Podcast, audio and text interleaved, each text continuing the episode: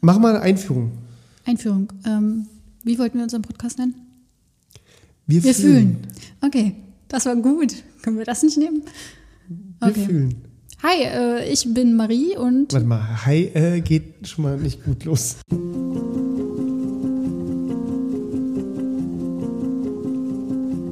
Wir, wir fühlen. Impressionen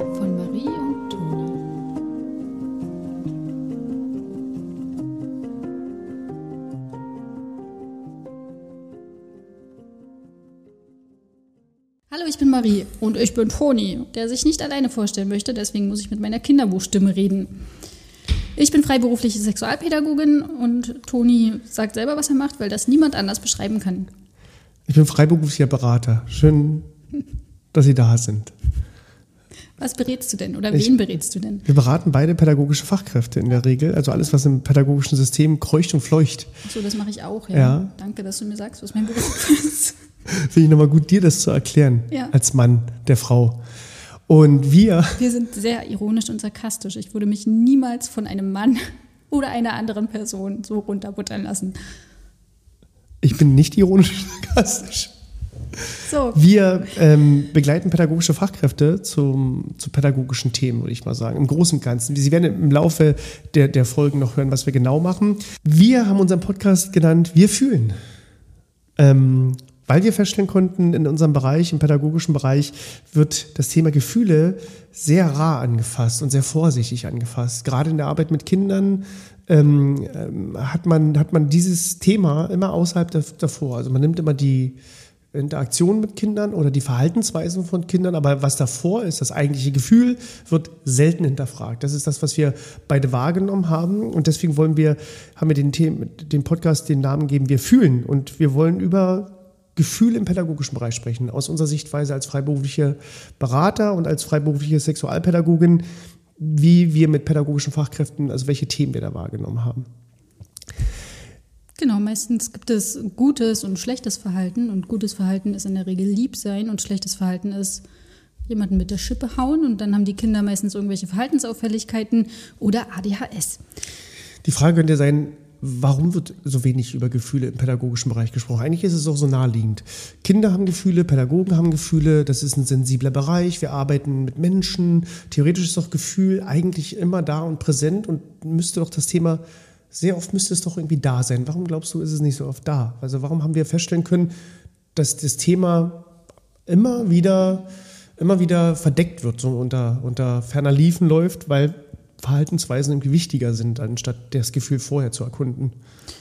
Naja, also wenn ich an unsere Erziehung denke, ich, dir wird es ja wahrscheinlich ähnlich gehen wie mir, ähm, wurde früher einfach nicht drüber geredet. Also ist doch nicht so schlimm, wenn du hingefallen bist, ist doch gar nichts passiert. Ein Indianer kennt keinen Schmerz und solche Sachen ähm, habe ich in meiner Kindheit gehört. Und ähm, niemand hat sich aus meiner verklärten Kindheitssicht da, dafür interessiert, wie ich mich wirklich fühle, sondern es ging mehr darum, ähm, oh, du bist traurig oder wütend, das ist ein schlechtes Gefühl, das verdirbt uns jetzt hier irgendwie die Stimmung. Und jetzt ist es einfach überholt. Also es gibt wissenschaftliche Abhandlungen dazu, wie wichtig es ist, sich mit seinen eigenen Gefühlen auseinanderzusetzen. Und es ist aber einfach noch nicht angekommen, weil wir Erwachsene das selber nicht können. Nur so ein Generationskonflikt, ne? Oder Problem, was wir schon über Jahre mitschleppen. Wenn wir an so unsere Großeltern denken, war das Thema Gefühl gar nicht präsent. Also wenn ich an meinen, an meinen Opa denke, der hat nicht über Gefühle gesprochen. Und ich glaube, da wurde auch nicht gefragt, wie er sich fühlt. Es war auch gar nicht relevant, wie er sich fühlt. Der musste irgendwie funktionieren. Der hat das weitergegeben, die klassische Erziehungsmethodik, an meine Mama. Und meine Mama hat das ähnlich vielleicht auch mit mir gemacht. Also wir haben so Glaubenssätze, dass wir Gefühle sind irgendwie schon da und gut, aber wir wollen die jetzt nicht zu sehr hochheben, sondern es geht immer darum, ob man was richtig und was falsch gemacht hat. In, in meiner Arbeit kann ich das feststellen, weil, wir, weil du gerade darüber geredet hast, dass es mit der Erziehung zu tun hat. Ich, hab, äh, ich war in der Beratung, das war erst letzte Woche, und wir besprechen mit pädagogischen Fachkräften da Fallbeispiele. Also ne, sie, sie nehmen Kinder als herausfordernd wahr. Ich als Berater helfe und begleite den Menschen dabei, das Kind anders wahrzunehmen. Das wünschen die sich von mir. Und ich habe gefragt, beschreiben Sie doch mal das Kind. Ne? Und dann haben sie haben sie den Namen gesagt, das Kind ist vier Jahre alt und dann haben sie das Kind gesagt, äh, haben sie das Kind beschrieben als wütend, ähm, haben als aggressiv, als ähm, ähm, berechnend, haben sie es beschrieben, und als regelbrechend. Das waren so die Beschreibung von den pädagogischen Fachkräften. Dann habe ich gesagt, gucken Sie jetzt mal an die Tafel, ich habe das dann so mitgeschrieben, wie, wie, sehen Sie das? Und dann haben sie alles gesagt, das ist alles negativ, wie wir das Kind beschrieben haben. Das ist denen als erstes aufgefallen. Und dann habe ich gefragt, ist denn Wut was Negatives? Ja, na klar, ist ja nicht, ist ja nicht, man will ja nicht wütend sein im eigentlichen Sinn. Und Kinder sollen ja auch nicht wütend sein, die sollen ja fröhlich sein. Das ist ja das, was du auch schon gesagt hast. Ne? Also irgendwie ist Lachen was Gutes und, und wütend sein und traurig sein wird immer als, das müssen wir ganz schnell wegmachen, das Gefühl. Wir tun ganz schnell dafür, dass du nicht mehr traurig bist und wir müssen ganz schnell dafür sorgen, dass du nicht mehr wütend bist. Genau, das wird, also, die, nee, wie du schon sagst, das wird ganz schnell weggemacht und für die Kinder ist es eigentlich das Schlechteste, was sie mitbekommen können, denn Kinder verstehen, ich habe ein schlechtes Gefühl, also bin ich auch schlecht. Mhm. Dann, und wenn ich was Schlechtes fühle, dann rede ich nicht drüber. Mhm. Aus präventiver Sicht ist es absolut falsch, um das böse Wort mal in den Mund zu nehmen. Ja. Ähm, weil ich dann auch nicht mich äußern kann und sagen kann, ich fühle mich jetzt in der Situation unwohl oder mit der Person unwohl, weil das wäre ja ein schlechtes Gefühl. Und dann kann ich mich aus der Situation ja auch nicht entfernen. Also müssten ja theoretisch auch pädagogische Fachkräfte selber ihre Gefühle wahrnehmen können, um die Gefühle von Kindern wahrzunehmen. Genau, und das, wie viele Menschen könnt ihr denn sagen, mehr sagen als mir geht es gut oder mir geht es schlecht? Schlecht wird schon niemand sagen. Mhm. In der mhm. Regel sagen ja alle auf die Frage, wie geht es dir? Oder mir geht es gut. Geht so. Oder geht so, geht genau. So. Und dann, oh, naja, ich habe ein bisschen schlecht geschlafen. Okay, vielen Dank für diese ausführliche Aber das ist ja eher Smalltalk. Ne? Manchmal kann man die Wie geht's dir Frage als auch als Smalltalk-Frage abstellen. Also wenn du jetzt so jemanden auf der Straße triffst, genau. einen alten Kumpel, und du fragst, wie geht's dir? Nein, dann will ich aber ernsthaft die Gefühle wissen. Wenn ich frage, wie es jemandem geht, dann interessiere ich mich aufrichtig für die Gefühle des anderen. Sonst stell doch die Frage fragen. einfach nicht. Dann Oder sprich übers Wetter. Oder wir müssen anders fragen. Also wenn, wenn die Frage, wie geht's dir, könnt ihr ja so ein, so ein Smalltalk-Gefühl aufmachen. Ne? Wenn wir uns sehen, wir sagen, wie geht's dir, dann sagen wir, gut, alles ist okay, oh, ein bisschen anstrengend heute und so. Also dann tun wir das so als Smalltalk ab. Was wäre denn die bessere Frage? Weiß nicht, was ist das Schönste, was du heute gefühlt hast vielleicht? Aber dann klassifizieren wir doch schon wieder, was ist schön und was ist schlecht. Na, für, du für ihn schön, subjektiv, subjektiv gesehen schön. Okay. Kann ja auch sein, dass er sagt, ich habe heute geweint und das hat mir gut getan. Wie viele Menschen würden das machen, die du genau. kennst? Und lustigerweise ist das, ist das, was ich auch wahrnehme im pädagogischen, ähm, in der pädagogischen Arbeit, also das, was mir signalisiert wird, ähm, wenn Menschen bei mir in der Beratung weinen, das passiert ne, als systemischer Berater, begleitet man Teams, da geht es um Teamentwicklung und dann kommen auch häufig Tränen manchmal vor. Musst du niesen? Wir, wir lassen das einfach, das einfach laufen. Schon vorbei? Danke. Wir müssen so nie du hast, es, du hast es gesagt, deswegen. okay. Danke. Das war wenn, jemand, wenn jemand weint in der Beratung, dann ist das faszinierend, wie sich alle anderen Leute verhalten. Also dann wird sofort das Taschentuch geholt, es wird sofort, oh Gott, oh Gott, willst du rausgehen? Ne? Also willst, willst du, wollen wir, wollen wir abbrechen? Also es wird sofort irgendwie signalisiert, das ist alles nicht gut, was gerade passiert. Wenn jemand lacht in der Beratung, ist das okay, dann lacht jemand in der Beratung. Also es wird so signalisiert, dass das nicht gut ist, dass da jemand weint. Ich gebe dir mal ein Beispiel. Na, oder die werden ignoriert. Also ich habe auch schon ganz oft erlebt, dass die Menschen ignoriert. dann betroffen weggucken. Äh, genau, oder betroffen weggucken. Wir war, ich war in der Beratung ähm, im tiefsten Sachsen, das war jetzt so vor zwei, drei Monaten. Und wir hatten das Thema Elternpartnerschaft.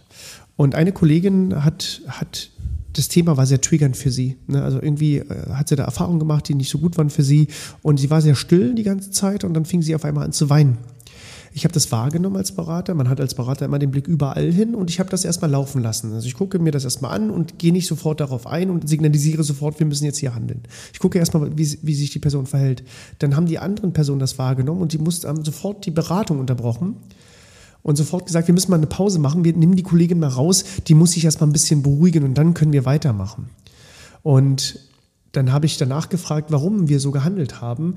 Naja, weil es ja nicht, das ist ja nicht gut, wenn jetzt hier jemand weint. Wir wollen ja nicht über, über, wir wollen ja nicht über Gefühle sprechen. Ja, ne, so haben sie es natürlich nicht gesagt, sondern wir wollen, das ist ein, keine unschöne, das ist eine unschöne Situation, wenn jetzt jemand weint. Das gibt ein unschönes Gefühl. Ne? Das ist ja auch, also wir würden eher vor Menschen lachen als vor Menschen weinen. Ich weine ganz oft. Ich, ich weine wirklich sehr oft und ich weine auch vor anderen Menschen. Ich weine manchmal aus, keine Ahnung, aus den unmöglichsten Gründen. Ich, ich aber, Wein, aber ich, ich, fühle ja auch sehr viel. Wein ist aber vielleicht intimer für uns einfach. Wenn wir beide in der U-Bahn sitzen würden und ich mache einen Witz, dann lachst du darüber Weil ich einfach Und ich muss dabei Kerl übrigens dann auch weinen. Beim Lachen, wenn ich richtig lache, Okay. weine ich auch. Aber angenommen, dir f- widerfährt was traurig, hörst ein trauriges Lied und so weiter, sitzt in der U-Bahn oder in der Bahn und dann fängst du an zu weinen, dann würde schon doch vielleicht deine zweite Gehirnhälfte irgendwie mitdenken und denken, die Leute sehen mich jetzt hier weinen. Und Beim niemand Lachen würde reagieren. Und niemand würde reagieren, aber selbst dir könnte es ja sofort unangenehm werden. Beim Lachen wäre es dir nicht unangenehm in der U-Bahn. Du würdest lachen und dann wäre okay. So. Ne? Aber weinen würde sofort irgendwie. Also ich, ich würde von mir aus sagen, ich würde nicht öffentlich in der U-Bahn weinen, aber ich würde eher lachen. Du würdest auch nicht öffentlich U-Bahn fahren. Ich will auch nicht öffentlich U-Bahn fahren. Ich mag, mag öffentliche Verkehrsmittel nicht. Oder ich würde jetzt hier eher mit dir lachen als weinen. Weinen würde mir sehr intim und nah sein und ich würde mich verletzlich zeigen. Es könnte mein Gefühl dabei sein. Und ich glaube, dass ich lieber eher mit dir lache, als jetzt hier zu weinen. Weil uns seit, na, wir sagen mal, circa 30 Jahren eingetrichtert Ich bin wurde, Anfang gefühlte Mitte 20. ja, ähm, oder genau vermittelt wurde, dass Freude ein schönes Gefühl ist und Trauer oder Traurigkeit ähm, ein schlechtes Gefühl. Wobei ja nicht immer ähm, Weinen Ausdruck nur für Traurigkeit sein muss. Ne? Liegt Also es vielleicht auch biologisch in uns drin, dass wir eher lachen als weinen wollen? Dass wir einfach sagen, das ist so verletzlich, dass wir so ein genetisches Programm vielleicht haben? Nein, ich glaube, wir Das- wurden das einfach so so- sozialisiert und es ist so schwer, Verhaltensmuster und Geda- Gedankenstrukturen rauszukriegen, dass es so tief in uns sitzt. Ich habe mittlerweile tatsächlich kein Problem mehr zu sagen, oh, ich denke, ich muss gleich weinen, Mhm. weil es, Entschuldigung. Ich bin, sehr, das ist mir sehr emotional alles gerade. ähm, es genau, es ist wie mit dem Zittern vor Aufregung, muss ich auch manchmal weinen, wenn ich irgendwie rede viel. Also es kommt dann einfach, keine Ahnung, ich, du, die Schleusen sind offen seit der Schwangerschaft, es läuft. Glaubst du, wenn wir uns mal, wenn wir uns mal Kinder anschauen, die weinen ja einfach drauf los und lachen einfach drauf los, ohne sich zu kümmern. Und dann kommt ja irgendwann mal so diese Moral, diese Förmlichkeit, die Sozialperspektive, wie andere Leute mich sehen könnten. Und dann fangen die vielleicht mit sieben oder acht auch, dann schämen die sich schon eventuell, wenn die weinen. Dann wollen die nicht mehr gesehen werden und dann gehen die irgendwo hin und dann ist es denen vielleicht auch unangenehm. Meinst du, das beginnt da schon, dass die Sozialisation da schon so weit reift bei Kindern, dass die sich einfach schämen, wenn die weinen? So ein Dreijähriger weint halt einfach, ne? Der weint einfach vor Leuten, egal ob er die kennt oder nicht. So eine Zehnjährige oder ein Zehnjähriger wird schon sich anders verhalten, weil so ein Schamgefühl einsetzt, vor anderen Leuten zu weinen. Genau, die erste Schamentwicklung beginnt ja ungefähr so um die drei, vier Jahre und wird dann, geht dann immer, ähm, wird dann immer intensiver, wenn ich jetzt so an Toilettengang denke oder solche, oder umziehen, solche Situationen, da ist es ja völlig natürlich und auch ein guter Schutzfaktor, da Scham zu entwickeln. Ähm, beim Weinen, als du das jetzt erzählt hast, muss ich ganz spontan an meinen Neffen denken. Ich weiß aber nicht, wie alt der da war. mein Vater, ähm, der, sagt immer, der sagt immer solche Sprüche wie, ach, war doch nicht schlimm, musst du jetzt nicht weinen, Männer weinen nicht und solche Geschichten. hab dich doch nicht hab so. dich nicht so oder ähm, wir spielen erst besser, wenn du aufhörst zu heulen. Solche Sprüche.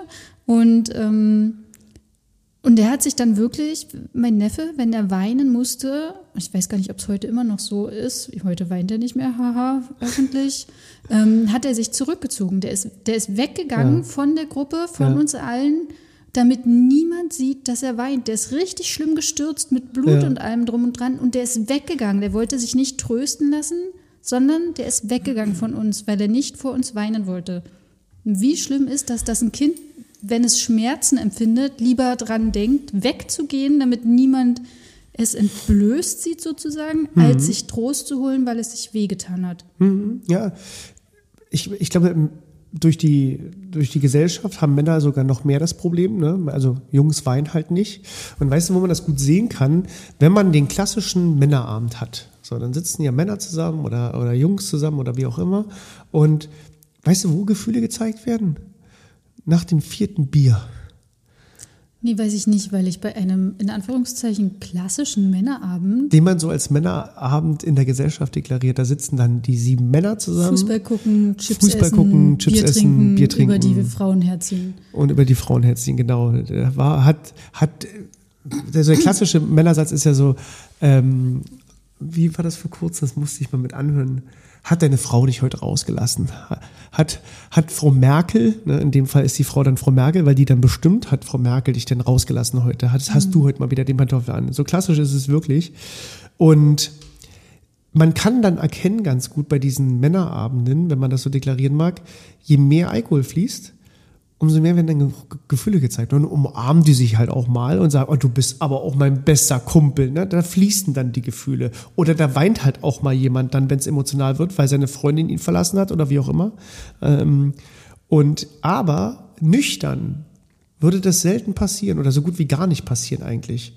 Und ich kann das ganz gut als äh, in der Gesellschaft gelesener Mann ganz gut wahrnehmen, wie Männer Probleme haben, Gefühle zu zeigen. Ich sehe es ja bei mir selber und ich sehe es eben auch bei ganz vielen anderen Menschen, mit denen ich, mit denen ich irgendwie befreundet bin oder die ich so im Bekanntenkreis habe, dass über Gefühle gar nicht gesprochen wird. Und Frauen ist das Klischee ja, ihr macht ja nichts anderes als über Gefühle reden. Genau, wir sind viel zu emotional. Wie ist denn, wie ist denn euer Zicken-Frauenabend, der so emotional verläuft? Genau, ihr redet bestimmt nur über Mode und Männer, denn das ist ja das Einzige, was wir können. Kochen. Kochen nur. Würde ich, würde ich nochmal vorschlagen. ja. Aber wo wir, die besten Köche, sagt man ja so schön, sind Männer. Naja, weil das ja dann wieder ein Pres- Prestige. Äh, Weil man ja auch Geld verdient ja ist. damit. Wir können nur zu Hause hinterm Herd stehen. Aber wir kommen vom Thema ab. Das, das wäre ja vielleicht nochmal äh, ein anderes Aber ist, Thema ist, für ist, eine. ist ein Frauenabend so ein klassischer, wenn man den so deklarieren mag, als mit Gefühl gesegnet? ich habe keine Ahnung, was ein klassischer Frauenabend ist, Toni. Naja, dass dann eben die, die Männer, die sich treffen, dann sitzen die Frauen auch irgendwie noch zusammen am selben Abend, aber woanders. Säckchen. Mitten im Säckchen Nee, die, die, Männer sitzen nicht zusammen, weil die bringen ja dann scheinbar mal ausnahmsweise das Kind ins Bett. Denn sie haben ja ihre Männer rausgelassen, mal für eine Nacht. Ja, denn das äh, Regime an, hat die Männer rausgelassen, Denn genau. an, an jedem anderen Tag ähm, machen scheinbar die Männer ja die Care-Arbeit. Ne? Sonst anders könnte ich, äh, verstehe ich jetzt diese Formulierung nicht. Ja, Oder ja, wie, so- so- wie interpretierst du das? So, genau so. Genau Genau so. Und ich glaube, ist das Klischee, wenn man das so denken mag, dass Frauen über Gefühle sprechen, ist das, ist das mehr? Also reden Frauen offener über Gefühle? Ich kann dir keine pauschale Antwort dazu geben. Ich kann dir sagen, wie ich das mache. Ja, durch, die, durch, die, durch die Sozialisation, die wir haben, werden ja Frauen, also haben Frauen ja mehr Zuspruch, Gefühle zu zeigen. Männer ja, haben wir ja. sind ja dann zu emotional. Wir sind die Zicken, ja. hysterischen, genau, die hysterischen Zicken, die erstmal einen ordentlichen F- brauchen, damit es muss, ich wieder das, muss ich das hier piepen? Piep, F-Punkt brauchen, ähm, damit sie nicht mehr so emotional sind. Denn nur ein richtiger Orgasmus nimmt uns unsere Emotionalität. äh, genau. Ja, ich bin da, ich bin da bei dir. Ich habe das, ich habe das nur so wahrgenommen, dass ähm, ich den, den Satz, den du gerade gesagt hast, also Indianer kennen keinen Schmerz, ein Junge weint nicht, dass ich den sehr oft gehört habe. Also es ist so ein Klischee oder so, so ein Glaubenssatz, den ich mitbekommen habe. Und ich glaube, der zeigt sich auch ganz deutlich. Ich glaube, wenn wir uns tiefer gründen würden, also richtig tiefer gründen würden, wenn wir in unserer Kindheit mitbekommen haben, es ist okay, über Gefühle zu sprechen, vollkommen okay, dass du weinst, ähm, würden wir also würde, würden wir, würden Beziehungen auch viel besser funktionieren und würde, würde, würde Freundschaft anders funktionieren, wenn man einfach äh, offen sagt, ich habe dich gern. Entweder Mhm. pa- verpackt man das heute mit Ironie oder man, man schweigt drüber oder man weiß ja, du weißt doch, wie ich fühle. Haben wir doch besprochen, Bede. Wir wissen, dass wir uns doch gern haben. Es würde, die Welt würde besser funktionieren, wenn Menschen anders kommunizieren würden, offener kommunizieren würden und wirklich sagen würden, wie es ihnen geht. Ja, genau. Und nicht auf diese Frage, wie geht es dir, mit gut antworten. Und selbst schon, wenn du, wenn du, wenn man das so sieht, vielleicht wenn man, ähm, was heute, Beziehungen laufen heute auch über Schreiben, über WhatsApp und so weiter, selbst da hat es immer damit zu tun, wie offenbart man sich, wer offenbart sich mit Gefühlen und so weiter. Es kann so, Gefühle können so einen Machtkampf auslösen. Also wer, kennst du nicht so die, so, so Diskussionen, auch wer sagt als erstes, ich liebe dich? Ne, das sollen dann eher Frauen sagen als Männer. Man lass die Frau als erstes, ich liebe dich sagen, sonst zeigst du sofort Schwäche. Das hat man auch als Mann so in der Jugend mitbekommen irgendwie. Ist das immer noch so? Ja, ich denke, ich denke, das wird immer noch so sein. Dass, äh, wer offenbart sich als erstes? Und also da hat man sofort damit zu tun, ich lasse jetzt Tor und Tür offen und ich bin jetzt schutzlos und jetzt äh, deswegen mache ich das lieber nicht. Ne, deswegen verdecke ich mich lieber, ich warte, bis ich Signale bekomme, immer Signale bekomme, damit ich mich dann erst öffnen kann. Und ich glaube, das ist so, das hat auch viel mit der, mit der, mit der Erziehung zu tun. Wir, wenn, wenn wir uns mal gucken in der, in der, in der Pädagogik, werden Verhaltensweisen von Kindern beurteilt. Ne? Also, weiß ich nicht, Marie schlägt die anderen wieder. Ne? Marie hat die Schippe genommen und du hast auf Max eingeprügelt, Ja. Marie. Dann komme ich zur Pädagogin zu dir. Der hat nämlich gesagt, ich werde zickig. Genau, du bist zickig. Hat er recht. Muss man Genau, muss ja Max deswegen habe halt, ich, deswegen hab ich zugehauen. richtig. Weil das Sicken ja auch so machen. Ja. So, dann prügelst du den Max mit einer Schippe einen rüber. Dann komme ich als Pädagogin, 60 fragst Jahre. mich, warum hast du das gemacht? Warum, genau, das ist die erste Frage, die ich dir stelle. Warum, und du bist vier Jahre ne, oder drei Jahre. Und dann frage ich, warum hast du das gemacht? Und deine Antwort ist, ja, keine Weiß Antwort ich vielleicht, nicht. weiß ich auch nicht. Oder du suchst dir was aus. Weiß ich nicht. Und dann sage ich, Du entschuldigst dich jetzt bei dem Max. zum Beispiel der Klassiker, oder ich sage, ähm, das kannst du, also ich versuche dir das abzuschließen, das kannst du wohl nicht machen, das ist doch nicht gut und weiter, hör auf damit. Und wenn du wenn du es nochmal machst, Das, das macht man nicht. das macht man nicht, ist auch ganz gut. Und dann kommt das, wenn du es nochmal machst, dann ja. kommst du mit mir mit und dann bleibst du erstmal vorne sitzen, da musst du dich erstmal beruhigen. Und theoretisch wäre es ja ganz, nicht theoretisch, also pädagogisch wissen wir heute, wenn du mit einer Schippe zuschlägst, hast du ja ein Gefühl vor dir. Da ist ja ein Gefühl da. Und du schlägst ja vielleicht mit der Schippe zu, weil du es nicht regulieren kannst. Was? Und weil ich es gar nicht weiß, weil nie mit mir jemand über Gefühle gesprochen hat. Ich Genau. weiß gar nicht, was mit meinem Körper, was da gerade passiert. Also stell dir mal vor, ich bin wütend, weil meine Sandburg, äh, das hat nicht funktioniert. Oder keine Ahnung, was es da für Gründe geben könnte. Ist ja auch völlig egal. Oder Max ist auf den Käfer getreten. Ähm, und ich Ja. kann das aber nicht, was da in mir passiert. Also nehmen wir mal an, ich bin deshalb wütend und ähm, mein Herz schlägt schneller, mir wird warm, ähm, es fühlt sich so an, als würde mir jemand die Luft wegnehmen. Ich weiß nicht, was das ist. Ich weiß nicht, ob das Wut ist oder was auch immer. Und deswegen kann ich gar nicht anders reagieren. Also, Weil es dein Werkzeug ist. Ne? weil ich, genau, niemand spricht mit mir über Gefühle. Na, was soll ich denn machen? Woher soll ich denn dann auch wissen, was das ist? Und dann greift ja auch das genetische Programm. Ne? Also wenn ich überfordert bin, wenn der Mensch überfordert ist, dann greift so die tiefsten Instinkte, die wir haben, Schlagen, Flucht, Starre. Ne? Ich bin überfordert, ich weiß nicht, wie ich damit umgehen soll und so entweder schlage ich zu, ich flüchte oder ich erstarre. Also das sind ja die genetischen Programme, die im Säugetiergehirn ganz tief verankert sind bei Überforderungen. Das sehen wir doch bei Pädagogen.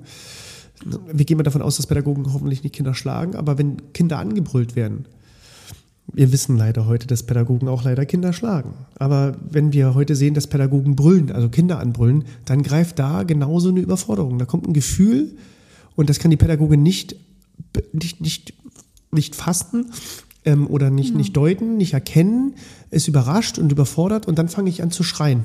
Ja. Ja, das ist ja dasselbe, was du mit dem Kind machst, wenn du mit dem, wenn du dem Max eine Schippe über den Kopf haust. Also die, theoretisch haben die dasselbe Problem, ja.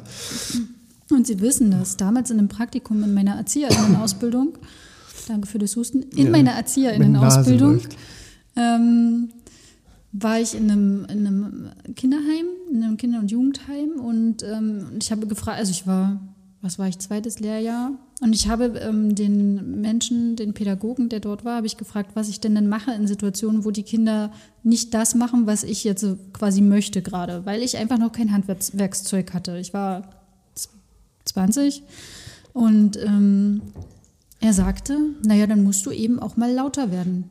Genau. Also Das, das, war, der, das war der pädagogische Ratschlag auf meine Frage. Ja, das Machtgefälle ausspielen. Das Machtgefälle ausspielen ist, glaube ich, glaube ich, das ist das Handwerkszeug, ähm, wenn, wenn nichts mehr greift. Dann versuche ich, meine Macht auszuspielen. Und das probiere ich entweder mit laut sein, indem ich überfordert bin und schreie, oder ich probiere eine Wenn-Dann-Pädagogik. Das heißt, ich bestimme, wenn du jetzt nicht aufhörst, dann passiert das und das. Also ich drohe dir ne? oder ich gebe dir Strafen. Und das kann ich ja nur mit Menschen machen, also diese, dieses Handwerkszeug, wenn ich, wenn die mir unterlegen sind. Das kann ich ja mit meiner Leitung nicht machen. Ich kann ja meiner Leitung nicht wenn dann androhen und ich kann meine Leitung nicht bestrafen.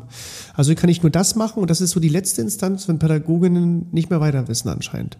Genau, ist alles ein Zeichen von Hilflosigkeit. Hilflosigkeit. So wie, so, also Marie schlägt mit der Schippe Max, ist Hilflosigkeit. Pädagogin schreit Marie an, ist Hilflosigkeit. Genau. Wo greifen wir denn, oder wo setzen wir dann als erstes an? Muss jetzt mit dem Kind präventiv gearbeitet werden oder müsste als erstes mit der Pädagogin präventiv gearbeitet werden? Beides. Also, Muss es, gleichzeitig müssen, es passieren. muss gleichzeitig passieren. Die erwachsenen ähm, Personen müssen lernen, über Gefühle zu reden und Gefühle wahrzunehmen, bewusst wahrzunehmen. also benennen. Manch, zu benennen, manchmal, ähm, naja, und genau, erstmal, ich glaube, erstmal wahrnehmen. Manchmal kommt ja so ein ähm, Wutausbruch, das erlebe ich manchmal so bei Eltern in meiner pädagogischen Arbeit, die dann sagen, oh, ich war so wütend und oder ich schreie so viel. Und ähm, das Wut ist ja erst was, was nach dem Ärger kommt, zum Beispiel. Ja. Wenn ich immer das kommunizieren würde, wenn, ich, wenn mich etwas ärgert oder wenn ich ärgerlich wäre, wenn ich offen darüber reden würde und wenn ich das wahrnehmen würde und meine Ja. Grenzen in dem Fall erkennen würde, dann würde es ja vielleicht gar nicht zu dieser Situation mit dem Wutausbruch kommen, weil ich vorher dem Ärger schon Luft gemacht habe. Ja. Ich weiß nicht mehr, worauf ich jetzt hinaus wollte. ich habe so lange ausgeholt. Ich, mir, ich überlege nur gerade, Ähm. wo du das so toll erzählst. Ich bin jetzt äh, 35, Anfang gefühlte Mitte 20, ja. auf Perso 35. Jetzt habe ich ja, meine Sozialisation war jetzt nicht so gefühlvoll. Ich, ne? Also ich wurde jetzt nicht mit, äh, rede doch mal über deine Gefühle, Toni. Fällt es mir nicht jetzt unglaublich schwer, jetzt das noch zu erkennen und jetzt das noch zu benennen und jetzt damit noch irgendwie gut, gut umzugehen? Klar ist das schwer. Was brauche ich denn Veränderung dafür? ist immer schwer. Was du brauchst, Ja, wenn ich das machen will. Ich bin jetzt Pädagoge und ich will, ich erkenne, ich, ne, also bei mir ist es schon vielleicht weiter. Ich erkenne ja schon, okay, bei mir gibt es diese Sozialisation. Manche Pädagoginnen wissen das nicht. Ich habe das in der Beratung gemerkt, als wir dann ähm, über das Kind, was ich eingangs gesprochen habe, das als wütend bezeichnet worden ist und so weiter, dann habe ich das Thema gerade aufgemacht, wie wir es gerade benannt haben. Ne? Also da, dieses Kind, was wütend ist, woher kommt denn die Wut und so weiter. Und dann hat eine Pädagogin sich gemeldet und hat gesagt, Wissen Sie, gerade wo Sie über das Thema Gefühle sprechen, da ist mir meine Kindheit durchgegangen. Mit mir wurde auch nicht über Gefühle gesprochen. Und diese Person war 56. Und dann habe ich gesagt, haben Sie das erste Mal das gerade für sich erkannt? Ja, das ist mir als erstes jetzt gerade mal bewusst geworden, dass wenn Sie so über Gefühle sprechen, wie wichtig das ist und wie bedeutsam und präventiv man damit umgehen müsste, dass mit mir das nie gemacht worden ist. Und dann hat sie ein paar Beispiele genannt, ne, wo das nicht passiert ist und so weiter. Und sie hat ihre 56 Jahre nie darüber nachgedacht. Ja, und dann kommt jemand und stupst sich mit der Nase drauf. Genau, Vielleicht manchmal braucht man nur eine kurze. Reflexionsgrundlage. Genau. Also, Also- ein, ein Anstupser dessen. Was wir tun können, ist halt ständig darüber zu reden und dessen nicht müde zu werden. Also ja, Untersetzer, tut mir leid. Von meinem Tisch natürlich. Ähm, also es braucht manchmal, glaube ich, einfach so einen Hinweis. Ich eröffne das methodisch immer mit Gefühlekarten, Postkarten, irgendwas. Ich rede immer, bevor ich irgendwie eine Weiterbildung oder irgendwas mache, rede ich immer über Gefühle. Ganz Ja. am Anfang. Dann kannst du ja die Frage stellen, wie fühle ich mich? Und dann sage ich in deiner Beratung, Nee, gut. Und ich, genau, und ich sage auch, ich möchte nicht gut oder schlecht hören. Aber vielleicht ist, es ja, vielleicht ist es ja mein Gefühl. Genau, dann finde ein anderes Wort dafür. Toni, wie geht es dir gerade? Besser. Mir geht es, mir geht es den Umständen entsprechend. Nee, Das möchte ich nicht das hören. ist, na, das ist kein Gefühl. Das den Umständen entsprechend Ich bin, ist zu, kein ich bin Gefühl. zufrieden. Ich bin zufrieden. Ich fühle- ich fühle- ich fühle mich fühle mich zufrieden. zufrieden. Ja. Weshalb fühlst du dich zufrieden? Was macht dich zufrieden? Ich bin gesund. Na, Entschuldigung. Ich, ich, ich bin gesund, ich bin in einem guten Alter, es Mhm. läuft alles so, was ich mir so wünsche. Deswegen fühle ich mich wohlig und zufrieden. Ich kann diese Unterhaltung mit dir nicht führen, weil ich weiß, dass es nicht so ist. Ich will dich jetzt hier aber auch nicht bloßstellen. Also du kannst ja statt, statt zu sagen, mir geht es gut, kannst du ja auch sagen, ähm, ich fühle mich heute ausgeschlafen. Das ist was, was für Eltern, also in so Elterngruppen mit Kindern von 0 bis 3 wahnsinnig wichtig ist. Ja, Ich fühle mich ausgeschlafen, ich fühle mich ähm, fit. munter, ich fühle mich fit, ich fühle mich gelassen, ich fühle mich entspannt, freudig, ich bin aufgeregt, ich bin voller Vorfreude, ähm, ich fühle mich beseelt, Hast du ein Gefühl, was du sehr gerne fühlst? ich bin unglaublich gerne traurig. Das klingt Es gibt ja komisch. verschiedene Arten von Traurigkeit. Bist ist du so, so, dieses, wo so richtig, wo ich Rotz und Wasser flennen könnte. Ich finde das so befreit, wo richtig mein ganzer, wo es meinen ganzen Körper schüttelt, weil alles rauskommt. kommt das einfach so bei dir? Also ist das Jetzt einfach so, du stehst früh also auf und dann legst du los? Inzwischen kommt das. Nee, ich brauche immer so ganz, ganz kleine Trigger, aber die sind bei mir halt kleiner als bei anderen, weil ich ja hochsensibel bin. Erklär Ähm, mal bei für die mir- Zuhörer, was Hochsensibilität Da ist. können wir einen extra Podcast vielleicht nochmal zu machen, weil ich glaube, das Thema wäre jetzt zu lang. Ich fühle sehr intensiv, um es ganz kurz Denke ich auch. Dann kann man vielleicht kurz ich so fühle, zusammen. ich fühle viel und ich nehme viel auf, viele Reize. Ähm, genau, und bei mir reicht schon der kleinste, wenn ich ein Lied höre, was traurig ist, dann könnte ich schon anfangen zu flennen und mein ganzer, wenn ich, nehmen wir mal an, ich mache danach die Playlist aus, Ja. Ist mein ganzer Tag, es sei denn, ich kriege noch einen anderen Triggerpunkt in dieser Stimmung. Ich bin unglaublich beeinflussbar dadurch. Ist es, ist es dann so eine klassische Melancholie, die man so fühlt? Die Melancholie ist für mich nochmal was anderes als dieses tief traurig sein, wo ich so alles, wo es mein Körper schüttelt vor Weinen. Ah, ich verstehe. Wir verbinden ja auch mit Traurigkeit und mit Freude so bestimmte Bilder. Ne? Traurigkeit wäre so der Regen draußen an der, an der, am, am Fenster, Freude ist so die Sonne, die wir so, die wir so miteinander verbinden. Und wo, wo du gerade darüber erzählst, ich habe es genau Gegenteil. Ich liebe es, wenn es draußen regnet. Und ich bin glücklich, wenn es draußen regnet. Und ich hasse es, wenn 30 Grad sind und die Sonne scheint. Ich, ich, das, ich kriege das Bild nicht für mich zusammen. So, wenn mir jemand einen sonnigen Tag wünscht. Ich kriege das, ich mag das überhaupt nicht. Und mich macht das wütend und traurig irgendwie. Ich kann es nicht orten. Sobald es aber gewittert und draußen blitzt und regnet und dunkel ist, dann mag ich das. Das hat auch wieder so eine Art Traurigkeit vielleicht zu tun, so eine Art Melancholie, so, so, so, so, so ein, kannst du so ein Bett liegen, Melancholie haben, aber so eine schöne Melancholie haben. Und dann muss noch irgendwie draußen der Regen prasseln und so weiter. Aber ich fühle mich gleichzeitig auch glücklich, wenn das genauso passiert. Das sind so, ich kann das nicht orten. Bisschen ambivalente Gefühle, weil du dieses schlechte Gefühl in Anführungszeichen gerne fühlst. Ja. Genau. Das ist das, was uns mitgegeben wurde. Und ich glaube, das zu reflektieren ist erstmal so die Aufgabe unserer Generation und das dann besser zu machen mit unseren Kindern. Aber warum fühle ich dann mich wie 99 Prozent der Menschen, ich versuche es jetzt äh, plakativ zu sagen, bei der Sonne nicht wohl? Ich fühle mich bei der Sonne auch nicht wohl, wenn ich mir vorstelle, aussagen, in 30 Grad, ich glaube, dass das vielen, so, vielen Menschen so geht, die Vorstellung, in der prallen Sonne bei 30 Grad draußen zu und die ganze Zeit zu schwitzen und danach zu stinken, manche, manche machen einfach das, ja. nicht schön. Auch so dieses, dieses alle, ähm, das merkt man auch so, wenn Nachrichten kommen. Wetter hat ganz viel mit Gefühl zu tun. Ne? Also Wetter ist unglaublich mit, mit Gefühl Aber verbunden. Sonne löst ja auch, also wenn, es gibt ja da einen ganz einfachen chemischen Vorgang. Genau. Also ah, Vitamin ist, D den aufnehmen. bei mir nicht. Doch, den gibt es bei dir mit Sicherheit Aber ich fühle es nicht. Dann auch wenn es Frühling wird, dann freuen sich alle auf den Frühling. Ich mag das nicht. Ja, weil es blüht und noch ja, nicht genau. zu warm ist. Ich, also Frühling finde ich tatsächlich schön. Und äh, wo, wo, kommt, wo kommt das her, dass wir so unterschiedlich fühlen alle? Also Na, weil wir alle unterschiedliche Menschen sind und, ja, und Sachen unterschiedlich wahrnehmen, eine unterschiedliche Sozialisation haben, unterschiedliche Geschichte. Also wir haben doch alle eine andere Wahrheit und eine andere Welt sozusagen. Wir leben zwar in der gleichen Welt, aber wir leben ja nicht in der gleichen Welt. Gerade durch unsere Emotionen und unsere Erfahrungen. Also Konstruktivismus, wir bauen uns unsere eigene Welt. Genau. Und das haben wir, das, ich glaube, das ist auch so ähm, das, was man in der Pädagogik wahrnimmt, dass wir das es gibt ja dann, anscheinend wird immer eine Realität genommen, gerade bei Kindern. Das ist gut, was du machst und das ist nicht gut, was du machst. Kommt ja. aus meiner Realität, aus meiner Pädagogen-Erwachsenen-Sichtweise finde ich das gut und schlecht. Jetzt das müssen wir genau. uns auf Moral und Werte einigen. Also wir finden es nicht gut, wenn der Max eine Schippe über den Kopf bekommen hat. Ja, also das, das ist ja der Sinn, auch Kinder dahin zu begleiten, dass sie verstehen, alles klar. Weil theoretisch habe ich ja auch irgendwie gelernt, ne? ich versuche es jetzt mal für mich zu orten, wenn ich an der Supermarktkasse stehe und vor mir ist eine Omi, die bezahlt sehr langsam und ich habe es eilig dann bin ich wütend.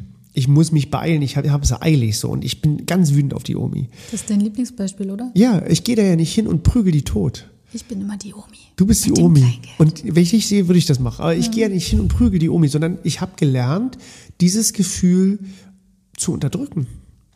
Nicht, ich, ich benenne es nicht für mich, ich habe es auch vielleicht nicht gelernt zu verarbeiten, sondern ich habe gelernt, es vielleicht zu unterdrücken, weil es nicht gut, so wütend zu sein.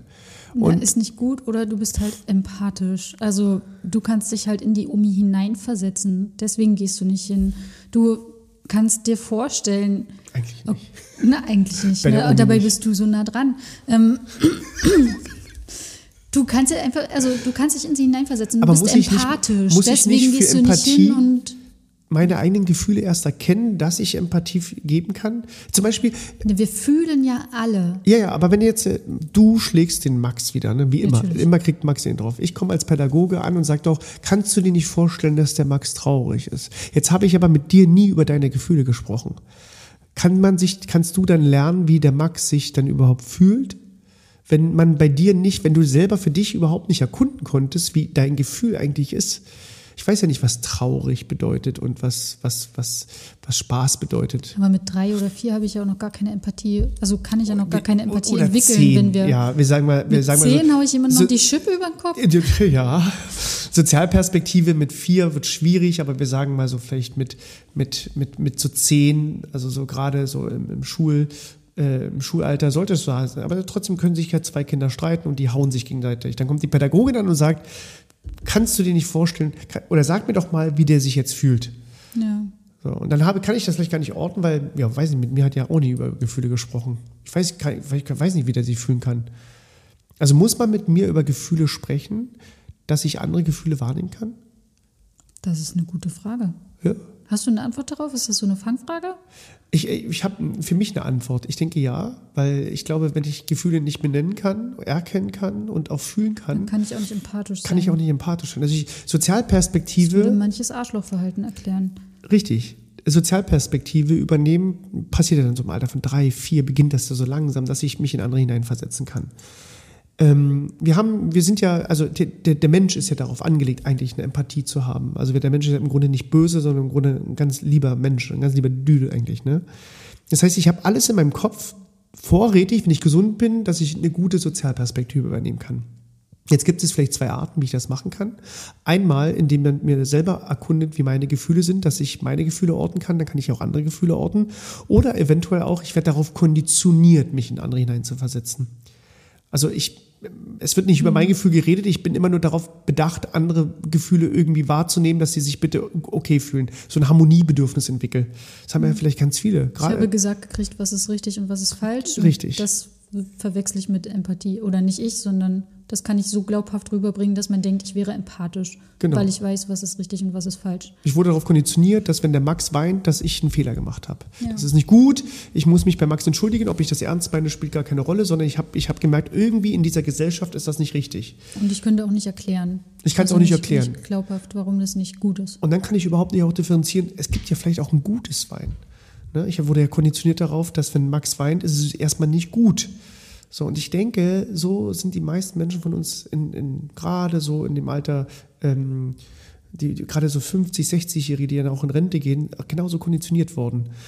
Ja, man hat selber nicht über die Gefühle gesprochen, sondern es wurde ganz klar festgelegt, wenn der andere weint, dann habe ich irgendwas falsch gemacht. Ob, ich kann nicht ordnen, ob Wein auch gut sein kann. Wein ist per se schlecht. Freude ist per se gut. Und deswegen kommt vielleicht die Definition, dass ich einfach nur darauf konditioniert bin, so ein moralisches Geländer zu bekommen. Daran halte ich mich fest. Das ist richtig, das ist falsch. Warum weiß ich gar nicht. Ich hinterfrage es auch gar nicht mehr. Ähm, es gibt aber auch eine Reframing. Es kann ja auch gut sein zu weinen.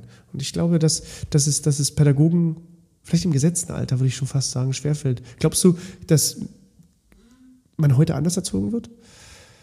Die Welt ist ja liberaler geworden, ist freier geworden. Das heißt, wenn, wenn Was ich, heißt denn heute anders erzogen wird? Also uns ich kriege jetzt ein jetzt Kind mehr und mein Kind äh, wird im Jahr 2023 geboren. Doch, ich glaube, die Kinder, die jetzt geboren werden, haben schon andere Chancen ähm, als wir früher. Was nicht heißen soll, dass alles schlecht war, weil unsere Eltern ja so gehandelt haben, wie die weit die Pädagogik war. Ne? Also die haben ja schon das gemacht, was sie für das Beste hielten ähm, oder was damals halt eben so weit war. Und da die, der Stand jetzt ein neuer ist und durch die sozialen Medien zum Beispiel auch einfach, dass viel mehr transportiert werden kann, Ja.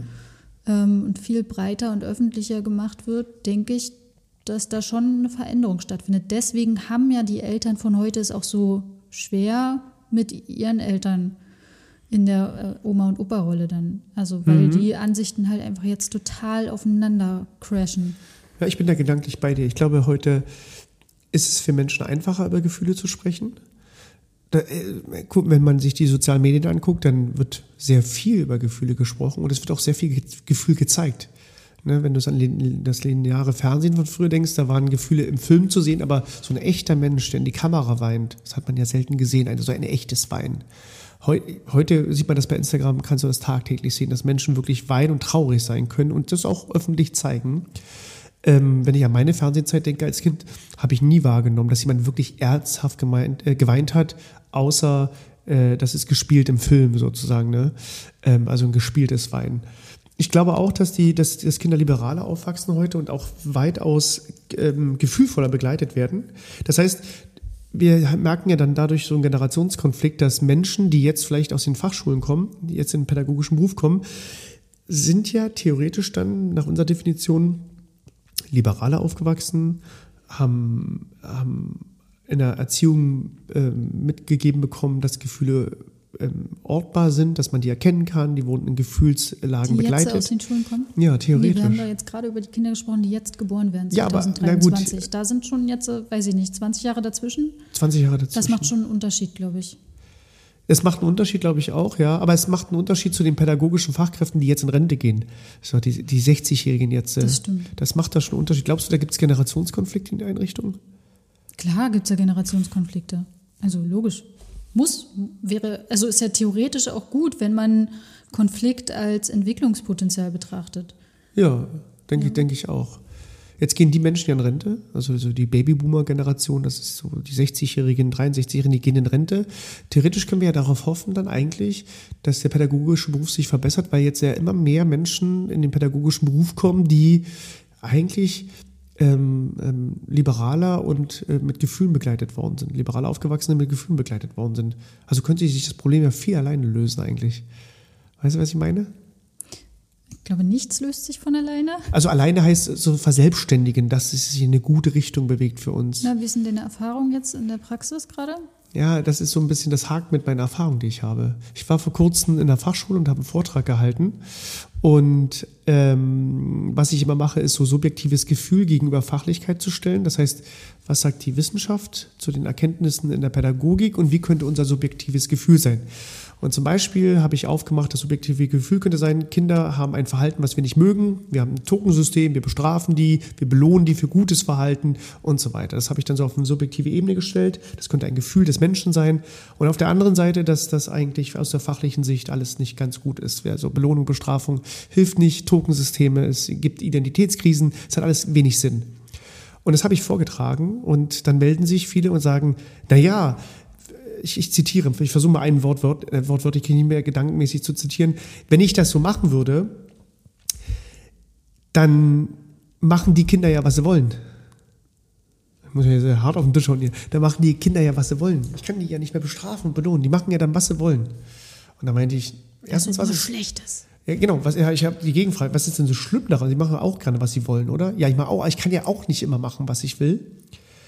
Wie kriege ich denn die dazu, dann beispielsweise auch Dinge zu tun, auf die sie keine Lust haben? Ich muss ja als Pädagoge auch äh, Dinge da. Denn später in der Schule müssen sie es ja auch machen. Ja, so, und jetzt, jetzt, oder wenn der Max oder wenn die Marie wieder, ne, du schlägst wieder den Max Schlägerin. mit einer Schippe, so, dann muss ich dir ja zeigen, dass das ja nicht gut ist und deswegen bestrafe ich dich dafür. Also ich nehme dir die Schippe weg oder ich lasse dich nicht mehr draußen spielen für eine Weile, damit du lernst, so, das war die Konsequenz und nur mit der Konsequenz lernst es. So, jetzt sagt Wissenschaft aber, ist nicht gut. Und ich glaube, dass die Menschen, die in den Fachschulen immer noch sitzen, und deswegen schlage ich jetzt mein eigenes Argument, nicht so liberal ist, wie wir denken. Weil ich glaube, Pädagogen oder Menschen, die in diesen pädagogischen Beruf kommen, besitzen automatisch ein Gefühl, wie man mit Kindern umgehen muss. Weißt du, was ich meine? Die haben so ein Gefühl von, ich versuche es mal anders zu deklarieren, ich habe mit äh, FSJ-Lern zusammengearbeitet. Also ich habe so Vorträge für die gehalten und dann habe ich gefragt, weil die ja, äh, welche, welche Bedenken habt ihr, bevor ihr in den pädagogischen Beruf gekommen seid? Ne? Die gehen ja dann so pädagogischen Beruf und so. Und dann hat der eine, auch im Tenor die anderen, haben dann gesagt, ich hätte Angst, wenn die Kinder nicht das machen, was ich will. Ich weiß nicht, wie ich damit umgehen soll, weil ich muss die ja dann, ne, die Erzieher sind ja die, die, die was zu sagen haben und ich muss denen ja auch dann sagen, was sie zu sagen haben. Und da haben wir ja wieder das Ausgangsproblem. Und das sind 17-Jährige oder so gewesen. Genau, aber scheinbar auch in der Generation noch nicht angekommen, über Gefühle zu sprechen und die eigenen Gefühle wahrzunehmen, weil das ja wieder nur ein Ausdruck von Hilflosigkeit ist. Ja, denke ich auch. Aber auch das Gefühl, mit Kindern können wir so umgehen. Genau das. Also wir dürfen mit das, Kindern so das umgehen. Kommt, das ist kein Gefühl, das ist was, was von der Gesellschaft einem ja suggeriert worden ist. Das Kind ist das Ewig Wesen. Kind ist, Kinder sind weniger wert als Erwachsene und mit Kindern muss man autoritär umgehen. Die müssen wissen, wer ist die Autoritätsperson. Ja, Denn sonst lernen sie überhaupt keinen Anstand und Be- Benehmen und Empathie und können sich in der Gesellschaft nicht das Zauberwort ist, was Pädagogen mir dann immer nennen. Respekt. Respekt, genau, eine Respektsperson. Respekt, keinen Respekt haben Ja, die mehr. genau. Wenn die nicht Hallo und Tschüss sagen, dann haben sie keinen Respekt. Also was machen wir? Sind Jetzt haben wir über. Gefühle eine ganze Menge geredet. Ähm, wie begleitest du pädagogische Fachkräfte? Was tust du genau? Ich rede über Gefühle. Du, du lachst. Ja, also das ist, das ist der Beginn und äh, der Beginn. Und äh, das Ende. Reicht über Gefühle das? reden. Ähm, nein, natürlich mache ich noch ganz viel fachlichen Input dann zu den The Themen der sexuellen Bildung, aber ähm, Gefühle sind halt immer ein Thema. Also ich konfrontiere die einfach damit, ähm, wie sie sich fühlen Ja, und dass, dass man da einfach nicht dran vorbeikommt ja, denke ich auch. sollte. Also müsste es ja, theoretisch, wenn wir das aufgreifen, sollte es in der Ausbildung eigentlich gelehrt werden. Ne? Also die Ausbildung zu Pädagoginnen sollte ja so, so gemacht sein, dass das meine, meine, meine eigene Identität aufgearbeitet werden sollte eigentlich. Das gehört ja mit zum, zu der Ausbildung, müsste es irgendwie mit dazugehören. Also meine, meine, meinen biografischen Rucksack mal auspacken und überlegen, was fehlt mir eigentlich hier? Oder was, was, was ich, ne, viele Menschen, die in diesen Beruf kommen, arbeiten ja vielleicht ihre eigene Kindheit auf, theoretisch, oder arbeiten ihr eigenes Gefühl auf, aber wissen es vielleicht noch nicht. Also es muss ja irgendwas geben, was mich für diesen Beruf anzeckt. Also warum gehe ich in diesen Beruf? Und, und es sind, wir sehen ja auch ähnliche Personen immer in diesem Beruf. Ne? Wir sehen Frauen in diesem Beruf, wir sehen wenig Männer in diesem Beruf. Wir sehen Frauen mit einem Helfersyndrom in diesem Beruf. Also wir sehen Frauen, die äh, sich sehr emotional binden an den Klienten. Ne? Und wir sehen, wir, sehen, wir sehen selten den Herbert, der vorher Truckfahrer war. Wenn es den Herbert so mit der Truckfahrer es gibt. Wir sehen dann eher die Marion in diesem Beruf, die gerne bastelt und gerne Gitarre spielt. Und lustigerweise ist, was hat dieser Beruf an sich, dass es dieselben Personenkreise dahin zieht? Es ist auch eine Sozialisationsfrage. Das heißt, Frauen werden so erzogen, dass sie in diesen, Pflege, in diesen erzieherischen, pflegerischen Beruf gehen und nicht der Herbert, der Truckfahrer ist oder vorher Truckfahrer war. Also wenn wir jetzt von der klassischen Frau ausgehen, die es ja nicht gibt, Ich versuche, Dann wenn ich von Frauen und ich Männern, weiß- ich weiß, will es nochmal erklären, wenn ich von Frauen und Männern rede, dann rede ich von dem gesellschaftlichen Ja. Frauen- und Männerbild, die, nicht was von bei den mir. Rollenbildern, die vermittelt worden sind. Genau. Ähm, genau, ich verstehe das schon. Äh, und äh, klar, also Sozialisation. Frauen wurden so erzogen, dass die Care-Arbeit ähm, quasi machen. Das ist uns ja in die Wiege gelegt, uns um Kinder zu kümmern. Uns Frauen sozusagen. Männer machen was Richtiges. Es ist ja auch nicht Ja. so wichtig. Es ist ja auch einfach nicht anerkannt, der Beruf in der Gesellschaft. Na, Wäre es ein Männerberuf, würde gut bezahlt sein. Es geht nicht nur um die Bezahlung, es geht einfach darum, Ja, dass Menschen sein. ihre Kinder, also ihr wichtigstes Hab und Gut in die Hände von jemand anderem legen und dann ist die Ausbildung einfach so bescheiden und es interessiert einfach niemanden. Also die, die, die Menschen, die dort arbeiten, werden in Burnout getrieben und es interessiert niemanden, weil die Arbeit ist ja, ja, geht ja nur darum, dass die irgendwo aufbewahrt werden, die Kinder, solange die Erwachsenen arbeiten gehen. Ja. Um es jetzt mal ganz drastisch zu formulieren. Ja, ich glaube, der Beruf hat die gesellschaftliche Ordnung, weil es ein Frauenberuf ist. Also wenn das ein Männerberuf wäre, wäre der weitaus besser bezahlt, hätte weitaus bessere Rahmenbedingungen. Ne? Weil es eben ein gesellschaftlicher Männerberuf würde ganz anders angesehen werden als ein klassischer Frauenberuf. Wir sehen ja, dass Berufe, die weiblich geprägt sind, die schlecht bezahltesten Berufe sind und die schlechten Rahmenbedingungen haben. Das sind wir bei Pflegeberufen, Altenpflegerinnen Aber und so damit weiter. machen wir jetzt ein anderes Fass auf. Ja, aber ähm, ich glaube, ich würde den Bogen spannen wollen, dass Menschen, die in diesem Beruf sind, dass die, dass, dass, dass ja Menschen sind, die ein Harmoniebedürfnis Bedürfnis haben. Ich würde es mal, ich würde es mal so vorsichtig formulieren. Also das sind Menschen, die fordern nicht viel. Das sind Menschen, die kämpfen nicht viel. Das sind Menschen, die haben, also man geht ja gerne in diesen Beruf um so ein, um so eine gute Laune. Also es ist, man geht in so einen pädagogischen Beruf, ähm, um so ein, so ein Harmoniebedürfnis zu entwickeln, so ein Gefühl entwickeln. Aber selten erarbeite ich ja mein eigenes Gefühl vorher auf. Weißt du, was ich meine? Also ich habe ganz, ich jetzt- hab, da fehlt mir jetzt ich die ganz, Erfahrung, Ich habe ganz viel Gefühl zu den Klientinnen, die ich da habe, also zu den Kindern und Jugendlichen. Aber zu mir, mein eigenes Gefühl, habe ich, habe ich nie aufarbeiten können. Weißt du? Ich hoffe, dass es nicht so ist, wie du es sagst, weil also ich einen ganz anderen Antrieb hatte, einen sozialen Beruf zu gehen. Was Ich weiß ja nicht, wie es bei dir ist. Ich glaube, es hat auch mit Aufarbeitung zu tun. Ich glaube, viel arbeitet man automatisch ja schon in diesem Beruf aus. Äh, auch wenn du, wenn du mit Kindern zu tun hast, spiegelst du deine eigene Kindheit immer wieder durch. Du bist ja kein Lehrbuch und arbeitest nach Fachliteratur, sondern du arbeitest immer mit deinem eigenen Ich. Weißt du? Und ich glaube, dass wir viele Sachen ganz unterbewusst in diesem Beruf uns selber sehen. Also, dass die eigene Kindheit irgendwie damit durchschwirrt. Mhm. Wir machen das nicht bewusst vielleicht, sondern sehr oft haben das, ist, also wir haben, wir arbeiten ja theoretisch jeden Tag unsere äh, Kindheit auf. Mit jedem Gefühl, was du hast und Überforderung spürst, ist es ja eine Emotion, die in deiner Kindheit nicht verarbeitet worden ist. Ne? Und wenn die Pädagogin im Beruf schreit, dann hat das mit ihrer Kindheit sicherlich ganz viel zu tun. Ne? Wir wissen das ja, dass es mit der Kindheit zu tun hat. Und ich glaube, dass in der Ausbildung wäre der Kontext sehr wichtig. Also das, was wir machen, wäre ja eigentlich wichtig, nicht mit Pädagogen zu machen, die im Beruf sind, sondern schon in der Ausbildung anzufangen. Ja, das stimmt. Also das Fall. Fach Gefühle, das würde ich jetzt mal so unromantisch nennen.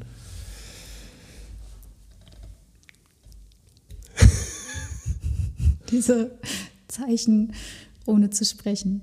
Ähm, finden wir einen guten Abschluss für diese Podcast-Folge. Was siehst du als Resümee?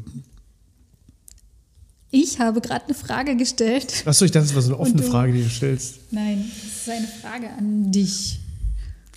Ich glaube, wir, wir blasen ins selbe Horn. Pädagoginnen,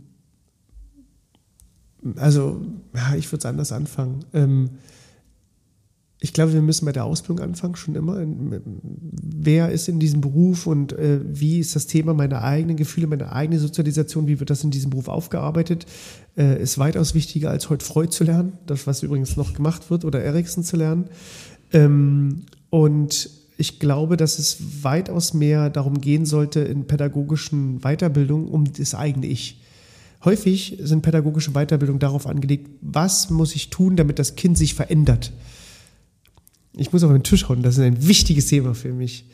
Und eventuell geht es nicht darum, dass das Kind sich verändert, sondern dass ich meine Haltung zu diesem Kind verändere. Und deswegen sollten viele Päda also Weiterbildung für PädagogInnen auf, auf, auf, äh, auf das eigene Ich gesetzt werden. Also nicht rumdoktoren am Kind, sondern eher rumdoktoren am eigenen Ich des Erwachsenen. Das ist mein Resümee, was ich daraus ziehe. Und was ich eigentlich ja jeden Tag auch mache mit Pädagoginnen. Das ist schön. Ich denke, dass wir das so stehen lassen können und damit uns verabschieden können. Machst du mal eine förmliche Verabschiedung für uns alle hier? Ähm, nein. So ein Jingle so und jetzt kommt. Nee, jetzt das war. Wir fühlen. Ende. Bis bald. Also es ist, Bis zur nächsten Folge. Das ist sehr gefühllos, wie du sagst, wir fühlen. Wir fühlen. Und das war die erste Folge von Wir fühlen. Wir freuen uns darauf, wenn ihr beim nächsten Mal wieder einschaltet. Adieu. Das muss, muss man einschalten. ich die Folge das ist, das ist, wir sind kein Mann, Radio. Jetzt hör doch mal auf. Tschüss. Tschüssi, war schön. Äh, hören Sie den Podcast weiter. Wir, Sie finden uns auf Spotify, auf also äh, bei den anderen Plattformen dort, wo, Sie, wo man uns findet bei den anderen Plattformen. Machen Sie gut, danke, dass Sie da waren. Das war Wir fühlen. Ciao.